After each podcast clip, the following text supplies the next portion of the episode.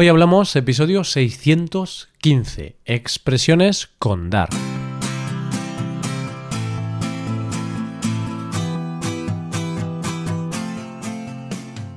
Bienvenido a Hoy Hablamos, el podcast para aprender español cada día.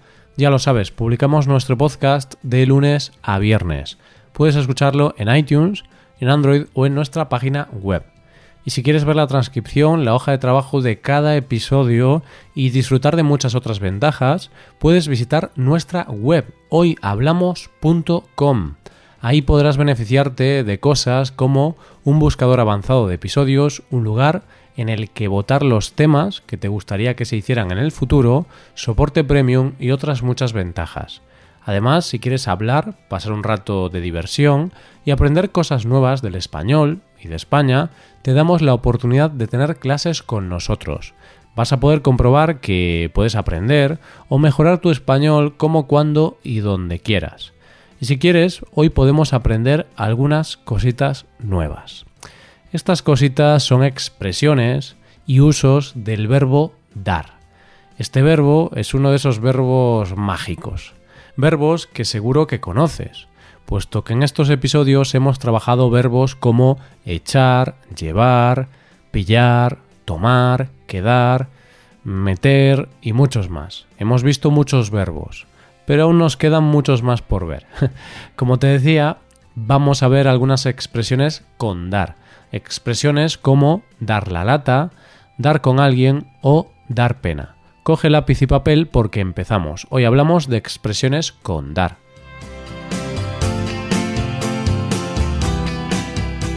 Y sí, querido oyente, en el pasado ya hicimos un episodio con este verbo como protagonista. Fue el episodio 435 y puedes escucharlo cuando te apetezca. Así que nos hemos dado cuenta de que este verbo tiene aún muchos más usos, usos muy comunes muchos más de los que podríamos tratar en dos, tres, cuatro o veinte episodios.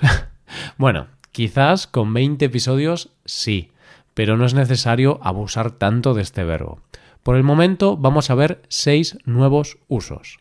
Empezamos con la locución dar con, o sea, dar con algo o dar con alguien. Esto es lo que sucede, por ejemplo, cuando estás buscando tu teléfono móvil por casa que tras varios minutos buscándolo das con él, das con tu dispositivo.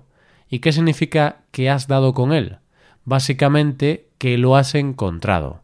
Entonces podemos dar con algo cuando encontramos algo. También podemos dar con alguien. Por ejemplo, estás en el centro comercial. Es una tarde apacible y tranquila, estás disfrutando de tus compras, hasta que te das cuenta de que tu hijo pequeño no está a tu lado, tu hijo se ha perdido, por lo que tienes que buscarlo, tienes que contactar con la seguridad del centro comercial para que den con él. Si finalmente lo encuentran, se podrá decir que han dado con él. Pues estos dos ejemplos nos han servido para enseñarte que dar con algo o dar con alguien significa encontrar, hallar, localizar algo o a alguien. ¿Recuerdas el famoso pez Nemo? sí, ya sabes, el pez de la película Buscando a Nemo. En esta película, el padre de Marlin busca sin descanso a Nemo, a su hijo. Vive numerosas aventuras hasta que, tras mucho esfuerzo, da con él, lo encuentra. Qué historia tan bonita. La amistad, el amor y la perseverancia nos hicieron soltar alguna lágrima en el cine. En el cine o en casa. No sé dónde viste esta película. Si fue en casa, estupendo.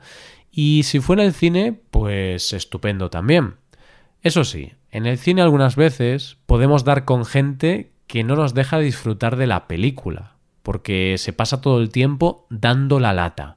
Y aquí tenemos la segunda expresión de hoy, dar la lata.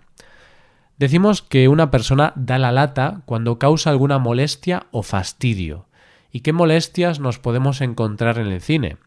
Bueno, depende, pero podemos dar con espectadores que están todo el tiempo mirando el móvil o con espectadores que hablan en voz alta con sus acompañantes todo el tiempo. También nos podemos encontrar con esas personas que confunden el cine con un restaurante y se pasan el tiempo comiendo y haciendo ruido con las palomitas, los refrescos, las bolsas de patatas. En definitiva, gente que está todo el tiempo dando la lata. ¿Eres uno de ellos? Seguro que no. Yo tampoco, principalmente mm, porque no voy mucho al cine. De esta manera decimos que alguien da la lata cuando molesta, cuando fastidia a los demás. Esto significa que si tienes un vecino que hace ruido por las noches, podemos decir que es un vecino que da la lata. Y también es un mal vecino, claro. Y ahora dejamos de hablar de cosas molestas para hablar de una de las cosas más bonitas del mundo, dar a luz. O lo que es lo mismo, el nacimiento de un bebé en el momento del parto. En realidad es algo que no he experimentado porque no soy padre. No solo porque no soy padre, sino porque también soy un hombre. Pero quién sabe, quizá en el futuro la ciencia también hará posible que un hombre pueda dar a luz. No creo, pero bueno, cosas más locas se han visto. De esta forma, cuando una mujer da a luz, llega al último momento del parto, el momento más esperado por los padres, y también por el bebé, tanto tiempo ahí dentro, sin ver la luz del día, tiene que ser bastante aburrido, ¿no crees? Después de dar a luz, de todo ese procedimiento y de salir del hospital, llega el momento de responder a todos los mensajes de felicitación, de responder a los cientos de mensajes y llamadas de amigos y familiares. Seguramente que con tantos mensajes no vas a poder dar abasto para responder a todas esas felicitaciones. Necesitarás más tiempo. Pues te pongo este ejemplo porque te hablo de la frase dar abasto. Cuando das abasto significa que es suficiente, que basta. Y cuando no das abasto, pues que no es suficiente, que no basta. Así, si tienes mucho trabajo en la oficina, no tienes suficiente tiempo para hacer todos los proyectos y las fechas límite están muy cerca, podemos decir que no das abasto. Esto es lo que pasa casi siempre. Conozco a muy pocas personas que trabajen en una oficina y tengan tiempo libre. En cambio, si un hotel tiene capacidad para albergar a 50 personas y normalmente hay 40 personas, entonces podemos decir que el hotel da abasto, que le basta con las habitaciones disponibles. Ah, y otra cosa más, un pequeño apunte. Dar abasto se escribe siempre en dos palabras, no en tres. Entonces, una palabra es dar y otra abasto. Si quieres impresionar en el examen para obtener el diploma de español, esta expresión queda muy bien. Pasamos ya a la siguiente expresión del día, porque doy por hecho que has entendido el significado y uso de dar abasto. Precisamente ahora vamos a ver la frase de la que te acabo de hablar, dar por hecho. Si te digo que doy por hecho que has entendido lo que te he explicado, significa que creo o que estoy seguro de que lo has entendido. Vamos con varios ejemplos.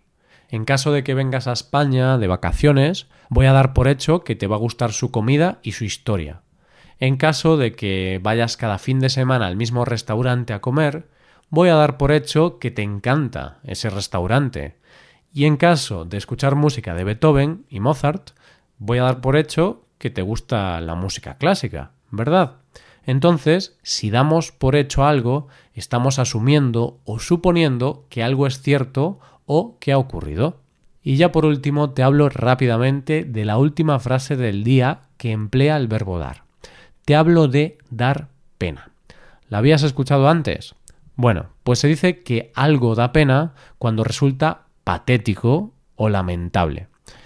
Entonces, si eres un gran fan de Juego de Tronos, y no te ha gustado el final de la serie porque te ha parecido absurdo, puedes decir que el final de la serie ha dado pena, es decir, ha sido patético. Bueno, el final ha sido bastante polémico. Parece que a mucha gente no le ha gustado nada el desenlace final de esta serie tan seguida en el mundo. Sin embargo, se puede sentir otro tipo de pena. Por ejemplo, un gato abandonado en la calle te puede dar pena, es decir, te puedes sentir triste al ver a un gatito solo en la calle. Así que como el gatito te da pena, lo vas a adoptar y te lo vas a llevar a casa. Quizás a tu pareja, a tus hijos o a tus padres no les dé tanta pena al gato como a ti y se enfaden contigo. bueno, pues con este ejemplo lo vamos a ir dejando. ¿Te da pena que se acabe ya el episodio? No te preocupes, no pasa nada, porque como sabes, mañana volvemos. Pero como siempre, ya sabes que me gustaría darte dos consejitos antes de acabar. Ya sabes que puedes hacerte suscriptor premium, de esta forma te podrás beneficiar de múltiples ventajas como la transcripción de los episodios o la posibilidad de practicar con actividades, entre otras cosas. También puedes tomar clases de español con nosotros con profesores nativos y certificados. Puedes tomarlas a través de Skype o a través de cualquier otra plataforma. Así que ya lo sabes, búscanos en nuestra página web hoyhablamos.com. Muchas gracias por escucharnos. Nos vemos en el episodio de mañana con más noticias en español. Pasa un buen día. Hasta mañana.